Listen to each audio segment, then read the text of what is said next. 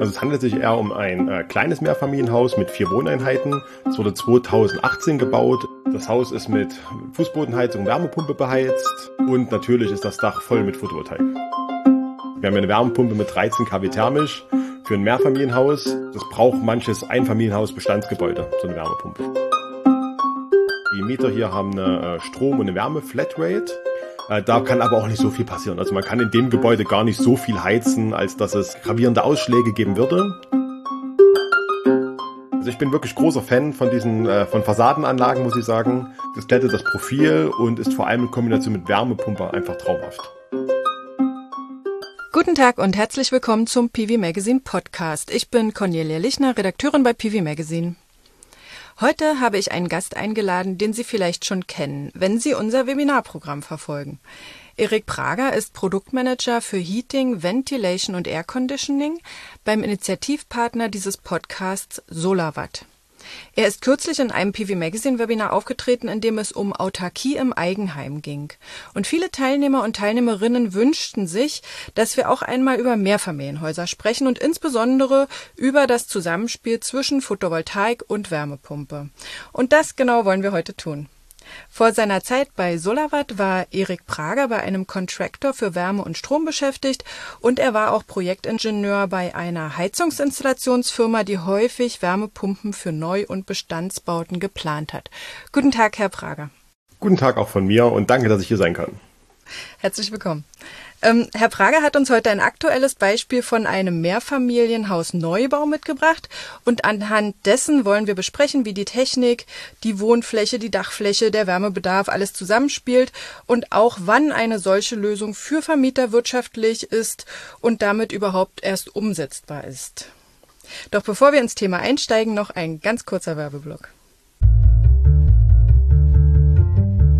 Das Dresdner Unternehmen Solarwatt unterstützt seine Kunden bei der Umsetzung ihrer persönlichen Energiewende.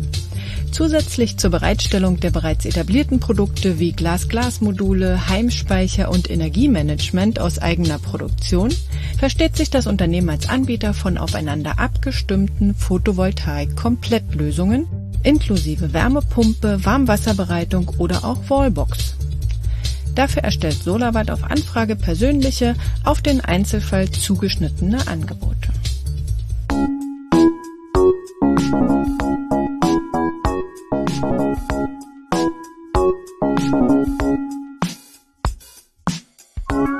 Der PV Magazine Podcast heute mit Erik Prager und der Frage, wie können Wärmepumpen im Mehrfamilienhaus mit Solarstrom laufen? Herr Prager, Ihr aktuelles Beispiel, das Sie uns heute mitgebracht haben, was ist das für ein Mehrfamilienhaus und wann wurde das gebaut? Also es handelt sich eher um ein äh, kleines Mehrfamilienhaus mit vier Wohneinheiten. Es wurde 2018 gebaut im äh, Effizienzstandard äh, 55. Die vier Wohneinheiten werden aktuell nur von äh, sechs Bewohnern bewohnt. Äh, liegt doch teilweise daran, also es handelt sich um jeweils äh, pro Wohnung 65 Quadratmeter und alles ebenerdig, also liegt alles auf einer Ebene. Äh, und da kommen wir halt gesamt auf äh, 260 Quadratmeter Wohnfläche. Das Haus ist mit Fußbodenheizung, Wärmepumpe beheizt und natürlich ist das Dach voll mit Photovoltaik. Äh, Sie hatten mir ja ein Foto geschickt vorneweg, da sieht es so ein bisschen aus wie ein ähm, Reihenhaus. Die Wohneinheiten sind so nebeneinander und das Dach oben drüber scheint genauso groß zu sein wie die Wohnfläche. Also genau, es handelt sich um Reihenhaus. Das sind wirklich die vier Wohnungen direkt äh, nebeneinander aufgereiht. Äh, in dem Haus ist auch noch ein größerer Technikraum, der dran ist. Dann ist, ist noch leichter Dachüberstand. Also wir kommen bei 260 Quadratmetern Wohnfläche auf stolze 350 Quadratmeter Dachfläche. Das ist schon ordentlich. Und dann ähm, haben wir ja 60 Kilowatt Peak äh, auf dem Dach, richtig? Genau, also 60 Kilowatt Peak, äh, wirklich Südausrichtung, äh, 25 ähm, Grad Neigung, also einmal optimale Bedingungen für Photovoltaik geschaffen. Das bedeutet ja, den Bewohnern stehen am Ende des Jahres irgendwie 60.000 Kilowattstunden zur Verfügung, also praktisch 10.000 Kilowattstunden pro Person. Was machen die mit so viel Strom? Genau, also es ist wirklich relativ viel, vor allem wenn man jetzt guckt, dass es nur von äh, sechs Bewohnern bewohnt wird. Das Haus ist wirklich komplett elektrifiziert, also wir haben die äh, für den Wärmebedarf die äh, Wärmepumpe, die äh, Bewohner haben ihren, äh, ihren Haushaltsstrom, also ihren Komfortstrom die äh, Warmwasserbereitung erfolgt über Durchlauferhitzer, die brauchen auch nochmal ein bisschen Strom und es ist auch noch Elektromobilität vorgesehen in dem Gebäude. Also die Kabel sind schon verlegt, aber es leider haben die Bewohner noch keine Elektroautos. Ähm, aber selbst dann äh, verbrauchen die ungefähr nur ein Viertel des Stroms, äh, der zur Verfügung steht. Äh, der Rest fließt aktuell ins Netz. Aber wahrscheinlich haben Sie auch noch einen äh, Batteriespeicher eingebaut? Genau, also wir haben jetzt komplett einmal das äh, Gebäude ausgerüstet, also nochmal, vielleicht nochmal von vorne angefangen. Also auf der, auf dem Dach sind eben 60 Kilowatt Peak PV-Anlage, Glas-Glas-Module von SolarWatt. Äh, jetzt neulich, also ganz vor kurzem erst nachgerüstet, die Speicher, die sind ganz neu drin. Das ist der neue Battery Flex von uns. Äh, da stehen drei Stück mit je äh, 12 Kilowattstunden Speicherkapazität drin. Äh, das wird alles gemanagt von unserem äh, Manager Pro. Dann haben wir Wechselrichter drin, äh, die sind von Fronius, äh, zweimal 25 kW und einmal 10 kW. Und die Wärmepumpe, das ist dann eine Fissmann Wärmepumpe mit äh, Maximalleistung von 13 kW thermisch. 3 mal 12 Kilowattstunden, das heißt 36 Kilowattstunden ist kann man damit den gesamten Solarstrom speichern, der an einem Tag so ähm, vom Dach kommt, oder ist das eher der Tagesbedarf der Bewohner? ist eher, eher der Tagesbedarf tatsächlich. Noch nicht mal ganz der Tagesbedarf, aber so, sagen wir mal, der, der, ungefähr der Sommertagesbedarf, würde ich sagen, sind ungefähr diese 36 Kilowattstunden. Vom Dach kommt nochmal deutlich mehr tatsächlich. Uns beschäftigt ja vor allem die Frage, wie viel ähm, Strom brauchen die Bewohner im Winter? Weil da haben Sie ja dann auch noch die Wärmepumpe, die da läuft. Haben Sie da auch so einen Wintertag mal als Beispiel? Ich habe mal reingeschaut. Äh, man sieht ja bei unserem äh, Managementportal relativ gut, wie die Verbräuche sind. Ich habe einfach mal durchgeklickt. Also wie gesagt, im Sommer liegen wir irgendwo zwischen 30 und 50 Kilowattstunden an, an Tagesverbrauch. Im Winter äh, fängt es eher bei 50 an und ich habe einzelne Tage auch gefunden, wo mal 100 Kilowattstunden am Tag verbraucht wurden. Aber es pendelt sich eher so bei 60 Kilowattstunden im Schnitt im Winter ein. Und äh, was machen Sie jetzt mit dem Strom? Also wenn der Batteriespeicher, der wird sich ja dann wahrscheinlich im Winter nicht jeden Tag füllen. Wie, äh, wie setzen Sie dann das um, dass möglichst viel Solarstrom auch äh, in der Wärmepumpe ankommt? Die Anlage ist tatsächlich schon so ausgelegt mit den 60 kW Peak, dass bei der jetzigen Benutzung können wir schon fast tatsächlich alles abdecken, was auch im Winter runterkommt. Also das ist tatsächlich groß genug und auch von der Ausrichtung her passt das. Also zumindest wenn doch mal äh, tagsüber die Sonne scheint und nicht komplett bewölkt ist, kriegen wir auch an einem Dezembertag oder am Januartag genug Strom für das, das, das Haus äh, äh, von der Anlage. Und die Wärmepumpe hat ja auch den Vorteil, dass die auch tagsüber dann den ganzen Tag durchläuft. Die kann nur viel direkt verbrauchen. Und der Speicher ist dann wirklich eher, um über die Nacht zu kommen. Man kommt dann schon auf relativ hohe Autarkien das mit dem Speicher. Wie gesagt, der ist jetzt erst neu drin. Wir wissen noch nicht genau, wie es reell aussieht, aber wir schätzen schon, dass man dann so, also mindestens, allermindestens 80 Prozent vom Jahresbedarf äh, über Photovoltaik abdecken kann mit der Konstellation. Es geht aber immer noch sehr viel dann äh, weiterhin ins Netz, auch mit dem Speicher. Das heißt, äh, von von 100 Prozent Strombedarf, die die Bewohner übers Jahr haben, können sie 80 Prozent selber aus der Solaranlage decken und 20 Prozent müssen sie praktisch noch übers Stromnetz beziehen. Ja, genau. Also das ist jetzt die erste Schätzung, könnte auch mehr werden, aber wenn man konservativer Simulationsansatz, sind wir jetzt bei 80 Prozent Autarkie ungefähr. Sie sagten eben schon, dass die Leistung ähm, der Wärmepumpe gar nicht so hoch ist. Was ist es überhaupt für ein Modell? Genau, also das ist eine äh, Fissmann Vitocal 250. Ähm, die hat äh, also Nomin Nominalleistung 8 kW. Das ist bei Wärmepumpen ein bisschen verwirrend, was die jetzt äh, von der Leistung haben. Die maximalste Leistung, die die produziert, äh, sind 13 äh, kW thermisch. Und äh, im Winter, sage ich mal, bei minus 5 Grad hat die noch 11,5 kW, bei minus 10 Grad 10 kW thermisch alles. Und das heißt, dass die vielleicht, also wenn alles, wenn es richtig kalt ist, braucht die mal 5 kW elektrisch. Also das ist so, so das allerhöchste der Gefühle, was die, die Wärmepumpe braucht. Im Vergleich zu der 60 kW Peak-Anlage jetzt kein Riesenstromverbrauch. Können Sie uns sagen, wie hoch der Wärmebedarf in dem Haus ist? Die Wärmepumpe hat äh, letztes Jahr nicht ganz 8000 Kilowattstunden Strom gebraucht, 7200 Kilowattstunden, ungefähr mal drei von der Auslegung her dort, vielleicht vier sogar. Das heißt, wir kommen auf ähm, 28, also 25 bis 30.000 Kilowattstunden Wärmebedarf. Irgendwas in der Größenordnung. Der wird leider nicht direkt gemessen, sondern nur das elektrische, aber in dem Bereich sollte es sich bewegen. Und die müsste man dann einfach durch die Quadratmeterzahl teilen, um äh, den Wärmebedarf pro Jahr pro Quadratmeter rauszukriegen. Genau, richtig. Ähm, und das ist aber eine Luft-Wasser-Wärmepumpe, richtig? Genau, Luft-Wasser-Wärmepumpe, die steht direkt draußen vorm Haus. Man hat eigentlich draußen nur das Außengerät, in ganz kleines Innengerät, auch ganz kurze Strecke, ist wirklich bloß ein Meter, das steht direkt hinter der äh, Wand vom Technikraum. Drin steht nur das Innengerät und das arbeitet direkt auf die äh, Fußbodenheizung drauf. Das ist minimaler Platzbedarf. Also die Wärmepumpe braucht in, äh, in ungefähr äh, 60 mal 60 Zentimeter vom Platz her. Außengerät, außen noch und äh, wie gesagt, wurde 2018 gebaut, das ist noch eine Kältemittel mit, äh, eine Wärmepumpe mit Kältemittel R410A. Das heißt aber, dass einer der Bewohner vermutlich ein Stück von seinem Garten abgeben musste und auch die Geräusche hört, die da so entstehen, oder? Die vier Wohneinheiten sind nebeneinander und sozusagen wie so eine halbe Wohneinheit nochmal rechts dran ist der Technikraum. Der geht auch nach, zur Seite hin auf und auch zu der äh, Stirnseite geht dann die Wärmepumpe raus. Also die Bewohner haben weiterhin vorne und hinten ihren, ihren Gartenbereich ähm, und das ist schon so geplant, dass sie da keine Einschränkung haben. Sie haben aber auch als Backup für die Luftwasser-Wärmepumpe noch eine Infrarotheizung eingebaut. Warum benötigen Sie ein Backup? Das ist, ein, sag mal, auch ein sehr deutsches Thema. Äh, da geht es einfach um die Heizlastberechnung. Also das Gebäude steht im südlichen Brandenburg. Wir haben da eine Referenztemperatur, nach der man die Heizlastberechnung durchführen muss, äh, von minus 14 Grad Celsius. Das heißt, das Heizungssystem muss an der Stelle von minus 14 Grad ähm, genau äh, auch diese Leistung erfüllen können. Das waren bei dem Haus irgendwas zwischen 11 und 13 kW thermisch, die man an Leistung haben muss. Die Wärmepumpe, die wir jetzt eingesetzt haben, weil sie von der Größe her perfekt passen sollte, hat aber an der Stelle nur ungefähr 9 kW thermisch. Das liegt daran, dass die Luftwasserwärmepumpen abhängig von der Außentemperatur sich die Leistung ein bisschen verändert. Ich muss noch mal ganz kurz ausholen. Den höchsten Wärmebedarf, also fast alles, was man Wärmebedarf hat, hat man ungefähr zwischen minus 5 und plus 5 Grad Celsius. Und jetzt legt man die Wärmepumpen so aus, dass sich diese Leistungskurve, die man da hat, äh, ungefähr reicht, um alles abzudecken bis so minus, irgendwas zwischen minus 5 und minus 10 Grad Außentemperatur. Und dann hat man noch diese ganz kleine Lücke bis minus 14 Grad. Das macht ungefähr 1%, maximal 2% des Jahreswärmebedarfs aus. Und das deckt man im Einfamilienhaus normalerweise mit dem Heizstab ab. Jetzt wäre es hier von der Installation ein bisschen aufwendiger gewesen, hätte man einen großen Heizstab reinbauen müssen, man hätte noch einen Pufferspeicher integrieren müssen, den gibt es aktuell nicht. Ähm, wo man den Heizstab hätte reinhängen können.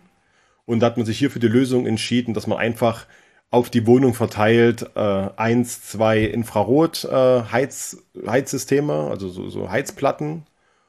Und äh, die decken dann, falls benötigt wird, bei minus 14 Grad Außentemperatur diese letzten zwei kW, die noch fehlen.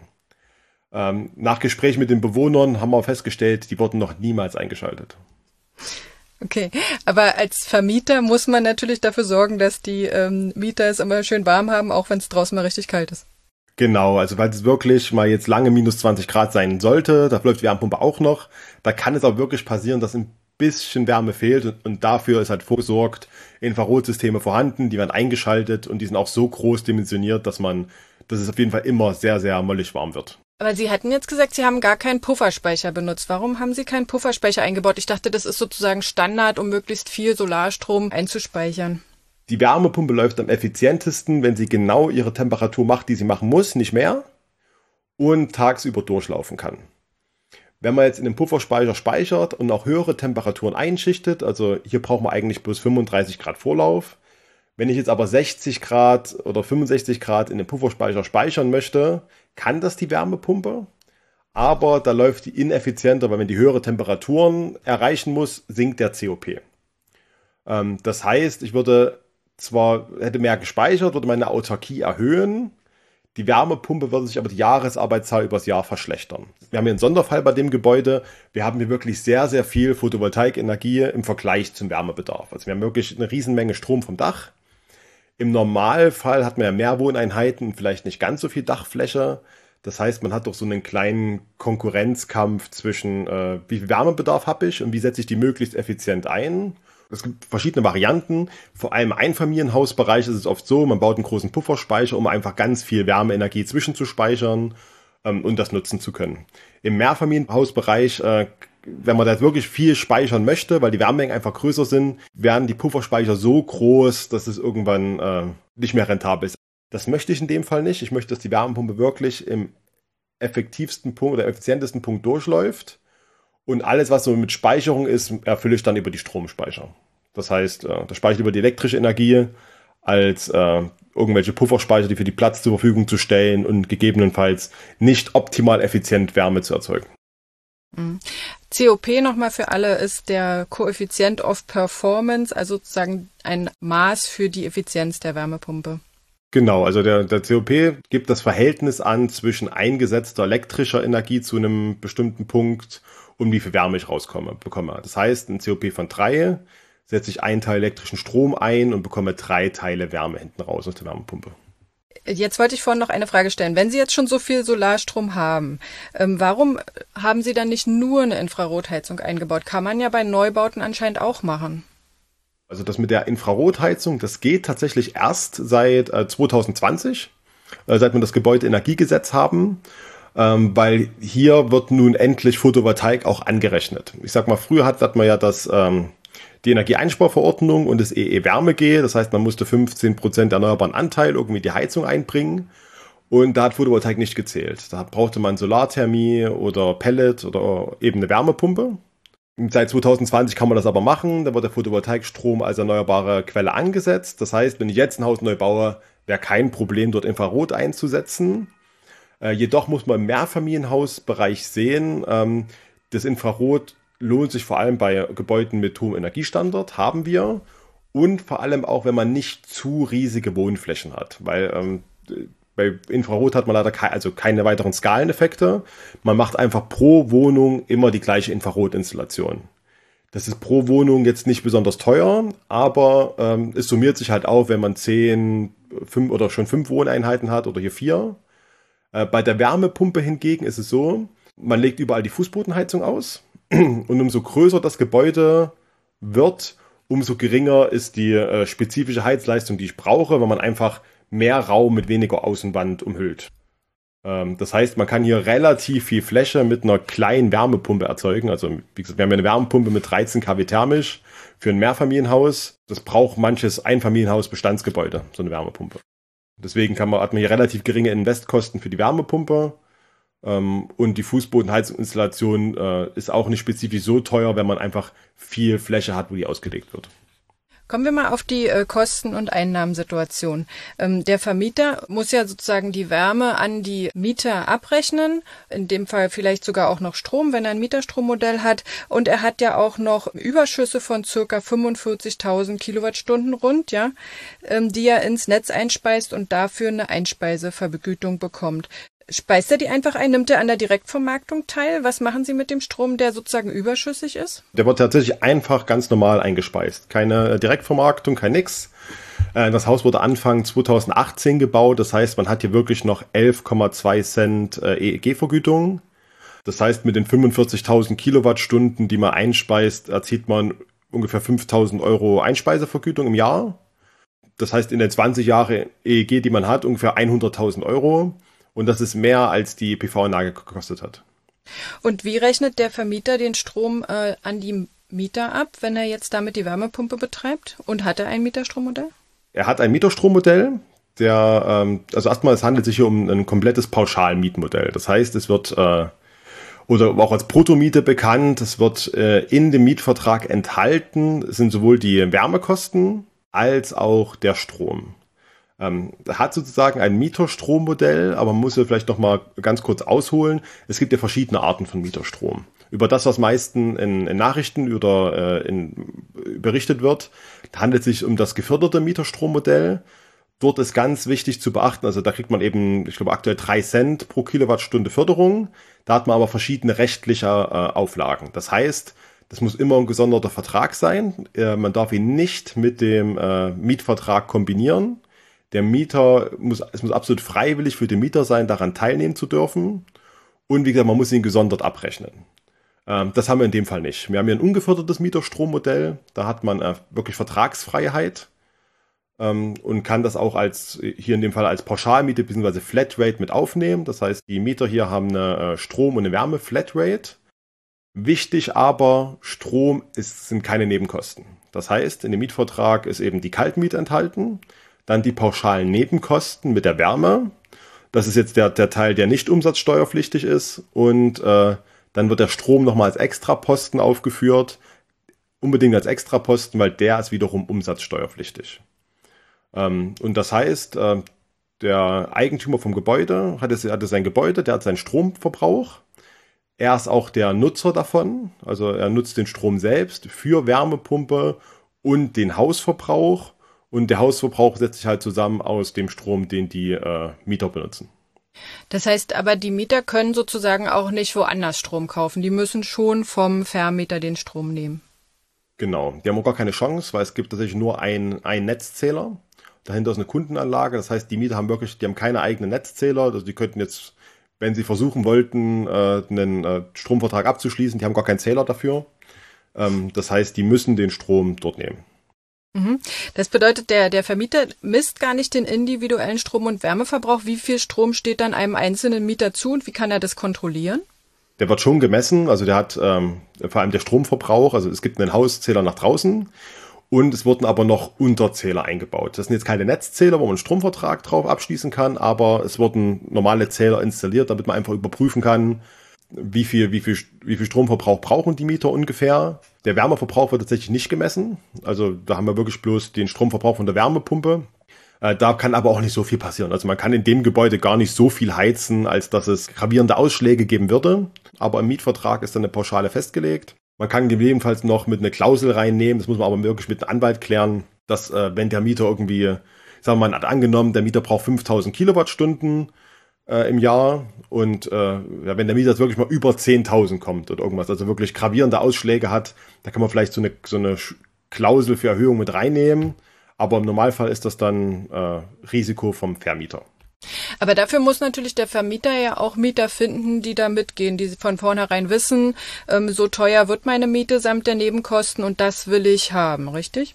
Genau, genau. Also man muss dann wirklich hier, muss mit dem wirklich sprechen, gut kommunizieren, was es sich für ein Modell handelt, dass so wirklich alles äh, äh, integriert ist, weil es macht es ja auch nicht, also schwerer vergleichbar mit, mit anderen Modellen, weil, sagen wir, wenn man jetzt normal an, an den Markt geht, da hat man eben eine Kaltmiete, dann eine Warmmiete, die je, je wie berechnet ist, wo man, wenn man Pech hat, kriegt man irgendwie nach einem Jahr eine, eine, noch eine hohe Nachzahlung bei Nebenkosten und Strom ist gar nicht enthalten. Das muss man auch nochmal drauf rechnen. Und hier in diesem Modell, also Pauschalmiete, Bruttomiete, ist das eben, da hat man wirklich eine, einen festen Kostensatz und der ist dann auch sicher. Also da, das bezahlt man und weiß, es wird nicht mehr, es wird aber auch nicht weniger. Wissen Sie, was die Miete in dem Haus kostet? Da habe ich gar nicht direkt nachgefragt. Ich glaube, es waren irgendwie um die acht, äh, also eine knapp 10 Euro Warmmiete pro Quadratmeter. Und das war aber schon alles drin. Wie ist denn eigentlich die ähm, Kosten- und Renditesituation? Also Sie sagten ja schon, die ähm, Photovoltaikanlage hat nicht so viel gekostet, wie sie an Einspeisevergütung einbringt. Aber Sie hatten ja auch noch, oder der Vermieter hatte ja auch noch Ausgaben für ähm, den Speicher, für die Wärmepumpe, für, für die Verlegung der Fußbodenheizung, was alles so dazu gehört.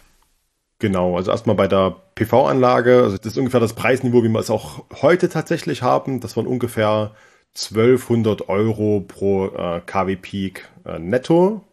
Das heißt, das waren, die PV-Anlage hat 72.000 Euro ungefähr gekostet. Die 60 kW Peak. Und äh, dann kommt eine Mehrwertsteuer drauf, beziehungsweise ist ja wiederum gewerblich, wird ja, wird ja äh, wild hin und her gerechnet, sage ich mal. Und äh, Einspeisevergütung allein für drei Viertel des Stroms, denn der eingespeist wird, sind eben die 100.000 Euro. Jetzt kam noch der Stromspeicher jetzt vor kurzem dazu. Ähm, da habe ich jetzt keinen genauen Preis, aber irgendwas zwischen 30, 35.000 Euro wird es auch gekostet haben, die drei Speicher. Und jetzt müssen wir schauen, wie das sich optimiert. Der äh, Vermieter möchte einfach auch mehr von dem Photovoltaikstrom im Haus nutzen, gegebenenfalls auch dann äh, mehr Elektromobilität ermöglichen, wenn es mal kommt. Und da muss man jetzt nochmal schauen, wie sich das rechnet. Aber ich sag mal, die Speicher, die halten ja auch mittlerweile gute 15 Jahre. In der Zeit werden die sich auf jeden Fall amortisieren. Die werden gut genutzt werden. Die optimieren auch mal den solaren Anteil von der Wärmepumpe. Also da mache ich mir auf jeden Fall keine Sorgen und die Anlage rechnet sich, die PV-Anlage rechnet sich auch sehr schnell. Fußbodenheizung etc. hat ja auch einiges gekostet, wobei man sagen muss, äh, es war eben ein Neubau. Das ist ja sagen wir, in der Kaltmiete mit enthalten. Also wer heute noch Neubau macht mit äh, Heizkörpern, also das habe ich lang nicht mehr gesehen. Und es wird nur einiges, sagen wir, einiges an Kosten optimiert. Zum Beispiel das Dach ist, weil eine PV-Anlage drauf kam, ähm, wurde da zum Beispiel Trapezblech verlegt, also so Trapez-Sandwich-Elemente. Es hat die Dachkosten auch mal deutlich reduziert und es hat die Installation der PV-Anlage sehr stark vereinfacht. Jetzt konnte man sich ja bisher den Neubau auch als Effizienzhaus 55 fördern lassen. Das ist ja eine Förderung, die es ab Februar gar nicht mehr geben wird. Gibt es noch Fördermöglichkeiten für Bauherren, die so in der Art heute neu bauen wollen? Man könnte jetzt wirklich ähm, KfW 40 plus machen. KfW 40 allgemein gibt's ja noch. 55 fällt weg. Das heißt, man hat jetzt die Auswahl, entweder normal äh, Gebäudeenergiegesetz Standard, irgendwas in dem Bereich, oder richtig effizient dann mit äh, KfW 40 Hülle und dort kann man sich nochmal entscheiden, ob äh, die EE-Variante, das heißt mit über 55 Prozent Erneuerbaren, zum Beispiel eine Wärmepumpe, oder gar KfW 40 Plus. Das heißt nochmal mit Photovoltaikanlage, Stromspeicher, kontrollierter Wohnraumlüftung ähm, und eben Visualisierung vom Strombedarf. Also da gibt's noch Förderungen. Und vor allem im Mehrfamilienhausbereich ist es ja auch interessant, ähm, weil man hat ja 100, dort maximal 150.000 Euro Förderung pro Wohneinheit. Und äh, beim Mehrfamilienhaus hat man eben mehrere Wohneinheiten, wie in dem Fall, da hätte man 600.000 Euro Fördersumme. Ähm, das ist schon sehr ordentlich. Wenn man noch mehr Wohneinheiten baut, steigt das dementsprechend. Das heißt, man könnte, wenn man das möchte und es für einen Sinn ergibt, sogar die Photovoltaikanlage und den Stromspeicher mit in diesen KfW-Kredit reinnehmen. Das heißt niedriger Zinssatz und äh, bis zu 25% Tilgungszuschuss, äh, was es da gibt. Herausforderung dabei ist, dann brauchen wir auf jeden Fall entweder so ein Pauschalmietmodell oder irgendwie Mieter, Strom und E-Mobilität, weil wenn man das wirklich mit reinzieht, die PV-Anlage und den Stromspeicher, was man nicht muss, aber man kann, dann gibt es keine Einspeisevergütung mehr. Wir hatten es ja schon angesprochen, dass äh, Sie hatten es ja schon angesprochen, das beschriebene Haus ist ja kein ganz typisches Mehrfamilienhaus. Normalerweise hat man ja eher mehr Etagen und weniger Dachfläche im Vergleich zur Wohnfläche. Ähm, kann, könnte man das Konzept so ähnlich dort auch verwenden? Kann man das skalieren? Auf jeden Fall. Also man sieht ja hier erstmal, also wir haben jetzt hier ein kleines Mehrfamilienhaus, vier Wohneinheiten. Ähm, wir brauchen nur ein Viertel des Stroms ungefähr. Also man könnte mit der Anlage auch problemlos äh, acht oder zehn Wohneinheiten versorgen. Gar kein Problem. Also das, das könnte man erstmal skalieren im Neubau. Und äh, ich sag mal, man jetzt guckt, was die großen Mieterstromanbieter etc. machen. Wenn es nur um Mieterstrom geht, reichen eigentlich drei kW Peak, also mindestens mal drei kW Peak pro Wohneinheit macht man jetzt noch Wärmepumpe dazu, brauchen wir schon R5 und äh, macht man wirklich komplett Sektorenkopplung, also Wärme, Haushaltsstrom und E-Mobilität, sollte man schon so mit 5 bis 10 kW Peak pro Wohneinheit rangehen. Aber das kann man auf jeden Fall skalieren. Ähm, was man hier in dem Fall beachten muss, also wir hatten ja die ähm, Warmwasserbereitung über Durchlauferhitzer, da muss man aufpassen. Ähm, weil ich sag mal, so ein Durchlauferhitzer hat eine Anschlussleistung von irgendwas zwischen 21 und 27 kW elektrisch. Das sind ganz schöne, äh, also die ziehen wirklich richtig viel Strom, wenn die mal angehen. Und das kann problematisch werden beim äh, Netzanschluss einfach, weil dann die Leistung zu hoch werden. Aber da gibt's verschiedene andere Modelle, wie man die beim Wasserbereitung gestalten kann, einfach um äh, das skalierbar zu halten und auch auf viele Wohnungen umsetzen zu können. Ne, die Trinkwasserbereitung ist ja generell ein Problem im Mehrfamilienhaus, habe ich verstanden, weil man ja als man hat lange Leitungen und zwischen dem zentralen Wasserspeicher und den Wasserhähnen liegen also lange Wege und man muss sozusagen die äh, Temperatur im Wasser im Warmwasserpufferspeicher dann immer wieder sehr hoch äh, fahren, um halt dieser Legionellenbildung vorzubeugen. Ähm, aber so eine hohen Temperaturen sind ja eigentlich ungünstig für Wärmepumpen. Also wenn man jetzt keine Durchlauferhitzer nehmen kann oder möchte, weil der Netzanschluss zu gering ist, welche Möglichkeiten gibt es denn dann? Also die Herausforderung im Mehrfamilienhaus ist, wenn man es jetzt standardmäßig macht, wie es normal ist. Also zentrale Warmwasserbereitung, da hat man irgendwo im Technikraum einen Warmwasserspeicher stehen. Dort hält man sehr viel Wasser vor, also teilweise 400 bis 1000 Liter Warmwasser.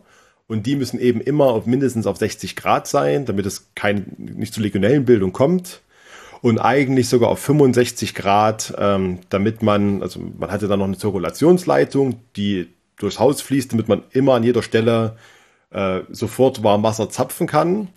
Und die muss, wenn die zurückkommt, auch 60 Grad haben. Das heißt, eigentlich muss man im, im Speicher 65 Grad äh, Warmwasser vorhalten. Das ist jetzt für die Wärmepumpe nicht so cool, da läuft die nicht optimal. Und jetzt gibt es verschiedene Varianten, die Warmwasserbereitung dezentral zu machen und sich diesen Speicher einzusparen. Im Neubau ist man da relativ frei. Äh, also e eben die Variante Durchlauferhitzer, wenn man genug Anschlussleistung hat. Alternativ dazu gibt es eben so Elektrospeicher, die typischen Elektroboiler. Äh, die gibt es zum Beispiel mit 80 Liter äh, Speichervolumen, teilweise mehr, bis zu 200. Ähm, und die haben Anschlussleistung zwischen 2 und 6 kW. Also da spart man schon mal deutlich ein. Und wenn man es jetzt richtig effizient, effizient gestalten will, gibt es das Thema Wohnungsstation. Äh, Wohnungsstation, äh, auch bekannt im Einfamilienhaus als Frischwasserstation. Das sind Stationen, durch die die, also so kleine Hydraulikmodule, die hängen in den Wohnungen. Die werden mit Heizungswasser angesteuert und haben einen Kaltwasseranschluss. Und dort wird über das Heizungswasser ähm, das Warmwasser generiert. Also die stellt man zum Beispiel so ein, dass dort äh, 45 Grad Warmwasser produziert wird. Die muss man dann versorgen mit 50 Grad Heizungswasser, damit das generiert werden kann. Und das schafft die Wärmepumpe ohne Probleme, vor allem für den Anteil Warmwasser. Äh, und dann kann man immer vor Ort äh, frisch das äh, Brauchwasser äh, erzeugen hat keine Zirkulationsleitung im Haus, äh, muss keine Warmwasserleitung durchs Gebäude legen, hat wirklich nur die Kaltwasseranschlüsse in den Wohnungen und der Rest läuft über die Heizung und dem Fall auch zum Beispiel über eine Wärmepumpe. Aber dann müsste die Wärmepumpe quasi auch im Sommer immer Heizwasser zubereiten. Genau, also da hätte man, in dem Fall hätte man auf jeden Fall einen Pufferspeicher, auch einen relativ großen, ich sag mal, ein typisches Mehrfamilienhaus, bis 10, 12 Wohneinheiten sind das irgendwas zwischen 500 und 1000 Liter, kommt immer auf den Warmwasserkomfort an. Die würde den immer auf Temperatur halten, zum Beispiel eben diese 50 Grad oder 55 Grad, je nachdem. Ähm, das ist dann meistens der Warmwasserkreis. Der wird bereitgestellt. Und da lohnt sich zum Beispiel auch, das mit äh, SG Ready zu kombinieren, also die Wärmepumpe PV zu optimieren, dass sie da auch äh, manchmal, vor allem im Sommer, höhere Temperatur einspeichert, weil da hat man wieder Speichervolumen und man kann die Warmwasserbereitung äh, machen. Und dann hat die Wärmepumpe meist noch einen zweiten Heizkreis äh, für die, äh, also nicht für die Warmwasserbereitung, sondern für die, die Heizung. Die geht dann wieder direkt auf die Fußbodenheizung, wieder mit 35 Grad. Also wirklich nur die Wärme, die für die Warmwasserbereitung gebraucht wird, die wird auf 55 oder 50 Grad erwärmt. Und äh, damit wird dann das Warmwasser dezentral gemacht und man braucht eben nicht diese sehr, sehr hohen Temperaturen. Aber dann würde man ja eine Möglichkeit verschenken, die man mit solchen Wärmepumpen im Sommer hat, nämlich auch ähm, kühlen. Das würde tatsächlich trotzdem gehen, weil man, man trennt das. Also man hat einmal diesen Speicher, der warm gehalten wird. Ähm, den macht die Wärmepumpe zum Beispiel warm äh, auf 55 Grad, dann hat man da 1000 Liter warmes Wasser stehen. Da können etliche Leute mit duschen und baden. Und wenn das Wasser nicht generiert wird, kann die äh, Wärmepumpe dann auf den zweiten Heizkreis gehen, auf die Fußbodenheizung und kühlen. Also das ist kein Problem, das funktioniert auch parallel. Jetzt noch eine Frage, die bestimmt auch viele interessiert. Könnte man so ein Konzept auch auf Bestandsgebäude übertragen? Das geht auf jeden Fall. Äh, man kann das aufs Bestandsgebäude übertragen. Da muss man aber wirklich ein bisschen äh, Planungsleistung reinstecken. Also die wichtigsten äh, Hemmschwellen im Bestand sind immer die Systemtemperaturen. Das heißt, welche Temperaturen brauchen die Heizkörper wirklich, um, um das Gebäude warm zu machen. Beim Mehrfamilienhaus hat man oft den Vorteil tatsächlich, also im Vergleich zu einem Einfamilienhaus hat man viel mehr Gebäudevolumen im Vergleich zur Außenfläche, einfach die Gebäude sind größer, äh, und das Volumen steigt schneller als die Außenfläche. Das heißt, die spezifische Heizlast im Mehrfamilienhaus, also was man wirklich an Leistung pro Quadratmeter braucht, ist fast immer geringer als im Einfamilienhaus. Dann wurden früher, wenn diese Gebäude gebaut wurden, auch die Heizkörper nicht wirklich ausgelegt nach irgendwelchen Wärmesimulationen, wie viel Wärme brauche ich wirklich, sondern äh, wie breit ist das Fenster. Das heißt, ich habe oft um einen Faktor anderthalb oder zwei überdimensionierte Heizkörper äh, die dann mit 70 Grad versorgt werden. Da sieht man zum Beispiel, wenn man jetzt im Mehrfamilienhaus äh, einen, Heiz, äh, einen Heizkörper aufdreht, der wird heiß, das, der Raum ist sofort warm und ich muss ihn eigentlich schon wieder abstellen oder runterdrehen, dann ist er deutlich überdimensioniert. Und wenn man jetzt diese Vorlauftemperatur, die da genutzt wird, das ist meistens 70 Grad, teilweise 80 Grad, mal runterstellt, also auf, auf 55 Grad, Gegebenenfalls muss man da auch einzelne Heizkörper austauschen im Haus, aber wenn man das schafft, also so Systemtemperaturen von 55 und 60 oder 60 Grad maximal, dann kann man auch ein Mehrfamilienhaus schon mal heizungsseitig äh, problemlos mit einer Wärmepumpe versorgen. Da brauchen wir kein anderes System, da kann man eine Wärmepumpe hinstellen oder mehrere kaskadieren. Das funktioniert dort. Jetzt hat man natürlich gerade die Herausforderung ähm, mit der Warmwasserbereitung. Meistens ist es dort nicht dezentral ja, die Warmwasserbereitung. Wenn man jetzt natürlich saniert, ähm, Komplettsanierung macht, kann man das umstellen. Wird auch gefördert, aber wir gehen mal davon aus, wir haben eine zentrale Warmwasserbereitung. Wir haben einen Speicher unten, wir brauchen dort hohe Temperaturen drin. Ist alles möglich, äh, kann man mit Wärmepumpe realisieren. Es gibt ein paar schöne Schaltungen, wo man zum Beispiel äh, dort einen anderen Speicher einsetzt mit niedrigeren Temperaturen, die beim Wasserkreislauf versorgt, zum Beispiel mit 50, 55 Grad und die Zirkulation, wenn sie kommt, dann nochmal nacherhitzt, damit das immer äh, hygienisch einwandfrei ist. Das geht aber auch nicht überall. Und wenn es gar nicht gehen sollte, also man braucht wirklich sehr, sehr hohe Wassertemperaturen, man kann jetzt auch den Speicher nicht austauschen oder will nicht austauschen und man hat im Zweifel auch noch ähm, viel zu viele kleine Heizkörper im Haus, die wirklich 70 Grad oder 65 Grad brauchen, gibt es auch noch die Möglichkeit zu Hybridsystem. Das heißt, man kann, man hat solch ein Mehrfamilienhaus mit einem Gaskessel, vielleicht sogar ein großes, 100 kW, sagt man Gaskessel oder 200 kW von mir aus, also gibt es ja verschiedenste. Und die kann man dann kombinieren mit einer eher kleineren Wärmepumpe. Wird auch nach der Bundesförderung für effiziente Gebäude gefördert. Da kann man dann ein Hybridsystem draus bauen. Das heißt, äh, die Wärmepumpe übernimmt Heizung und Warmwasser, vor allem in der Übergangszeit und im Sommer. Ähm, und wenn es richtig kalt wird, gibt es immer noch den Gaskessel, der die Absicherung stellt. Auch sowas kann man kombinieren. Und das ist dann, da deckt dann die Wärmepumpe irgendwas zwischen 50 und 80 Prozent, je nach Auslegung des kompletten Wärmebedarfs vom Haus und nur noch die restlichen, also wiederum 50 bis oder bis 20 Prozent äh, werden vom Gaskessel gedeckt. Da kann man auch schon relativ viel tun. Also es gibt für die meisten Gebäude gibt's Lösungen. Fast alle Gebäude, die ich mir angeguckt habe, da konnte man die Systemtemperaturen äh, reduzieren. Für die paar Ausnahmen gibt's Hybridsysteme in Kombination mit Wärmepumpe. Also man findet eigentlich immer eine Lösung. Aber wenn Sie sagen, es geht, warum gibt's dann so wenig Wärmepumpen im Bestand? Wir haben uns ja auch gerade für unsere aktuelle Ausgabe wieder Beispiele angesehen und, und Beispiele gesucht, die halt solche ähm, Bestandsgebäude mit Wärmepumpen heizen. Und der ganz große Knackpunkt scheint ja am Ende die Wirtschaftlichkeit für den Vermieter zu sein, woran dann die Projekte anscheinend immer wieder scheitern. Also es gab bis aktuell, also bis vor kurzem noch gar keinen Anreiz, im Mehrfamilienhaus eine Wärmepumpe einzusetzen. Äh, man setzt dort ein Heizsystem ein und der Vermieter gibt ja die Kosten für die Heizung einfach weiter. Und die Mieter dürfen dann zahlen. Der hat damit eigentlich gar nichts zu tun, ist ein durchlaufender Posten, fertig. Jetzt ist natürlich ein Mehrfamilienhaus der Gaskessel von der Investsumme her äh, viel geringer, also viel, viel niedriger als die Wärmepumpe. Ist tatsächlich so, also ist immer noch günstiger. Und bis vor kurzem waren die Gaspreise auch noch sehr niedrig. Ähm, jetzt gibt es ein paar Veränderungen, die das gegebenenfalls kippen könnten. Also einmal natürlich Gaspreise jetzt, ähm, sind aktuell gestiegen, kriegt man ja Nachrichten mit, Gaspreise gehen nach oben oder Ölpreise auch. Das heißt, also die Warmmieten steigen und hier könnte es schon mal wirtschaftlich interessant werden. Äh, das Wärmepumpen in vielen Fällen können mittlerweile für geringere Betriebskosten sorgen, vor allem in Kombination mit Photovoltaik ist aber immer noch kein Anreiz für den Eigentümer, weil es ist schön, dass die Barmieten niedriger sind, macht die Wohnung vielleicht ein bisschen attraktiver, aber da verdient er auch kein Geld mit, wenn er weniger Kosten weitergeben kann. Dann gibt es noch das Thema jetzt neu, also seit äh, diesem Jahr, der CO2-Preis. Also das äh, Brennstoffemissionshandelsgesetz, CO2-Preis, CO2-Steuer, wie man es immer nennen möchte. Das sind aktuell erst 25 Euro pro Tonne, aber im aktuellen Koalitionsvertrag von der äh, Ampelkoalition, wenn das jetzt zustande kommt, steht drin, dass die bis Juni nächsten Jahres eine Lösung finden wollen, wie die Verteilung von diesen CO2-Kosten zwischen Mietern und Vermietern stattfinden soll. Und wenn die sich nicht darauf einigen können, dass es dann eine bestimmte Einigung gibt, funktioniert das ab Juni nächsten Jahres hälftig. Das heißt, die Hälfte der CO2-Kosten trägt der Mieter und die andere Hälfte der Vermieter.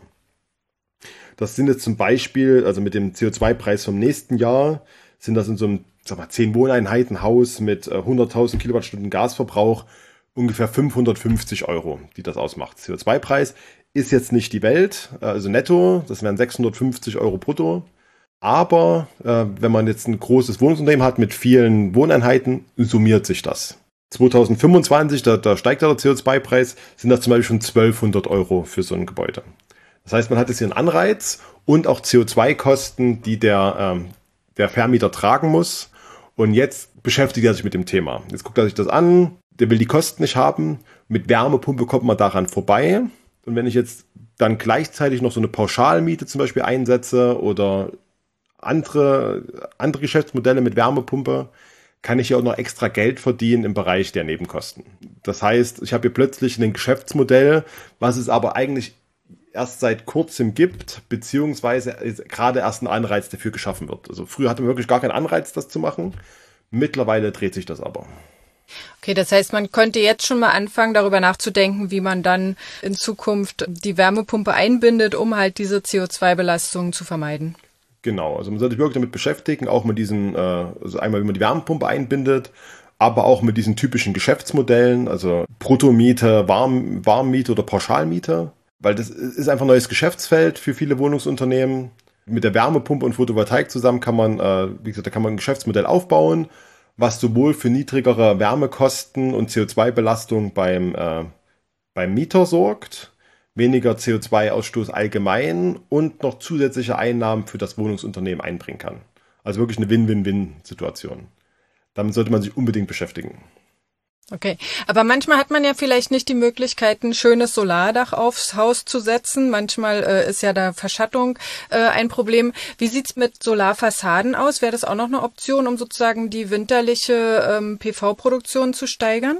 Also ich bin wirklich großer Fan von diesen äh, von Fassadenanlagen, muss ich sagen. Wenn man jetzt kein Dach zur Verfügung hat und man hat zufällig zum Beispiel eine nach Süden, Südwesten, Südosten ausgerichtete Fassade, äh, auf der auch Platz ist für Module, kann man dann auch wirklich dort eine Fassadenanlage installieren. Äh, wichtig zu beachten, wirklich, wenn man so richtige Module nimmt, nicht nur diese Dünnschichtmodule, wo wenig Leistung rauskommt, sondern Standardmodule, da wirklich eins nehmen mit äh, baulicher Zulassung.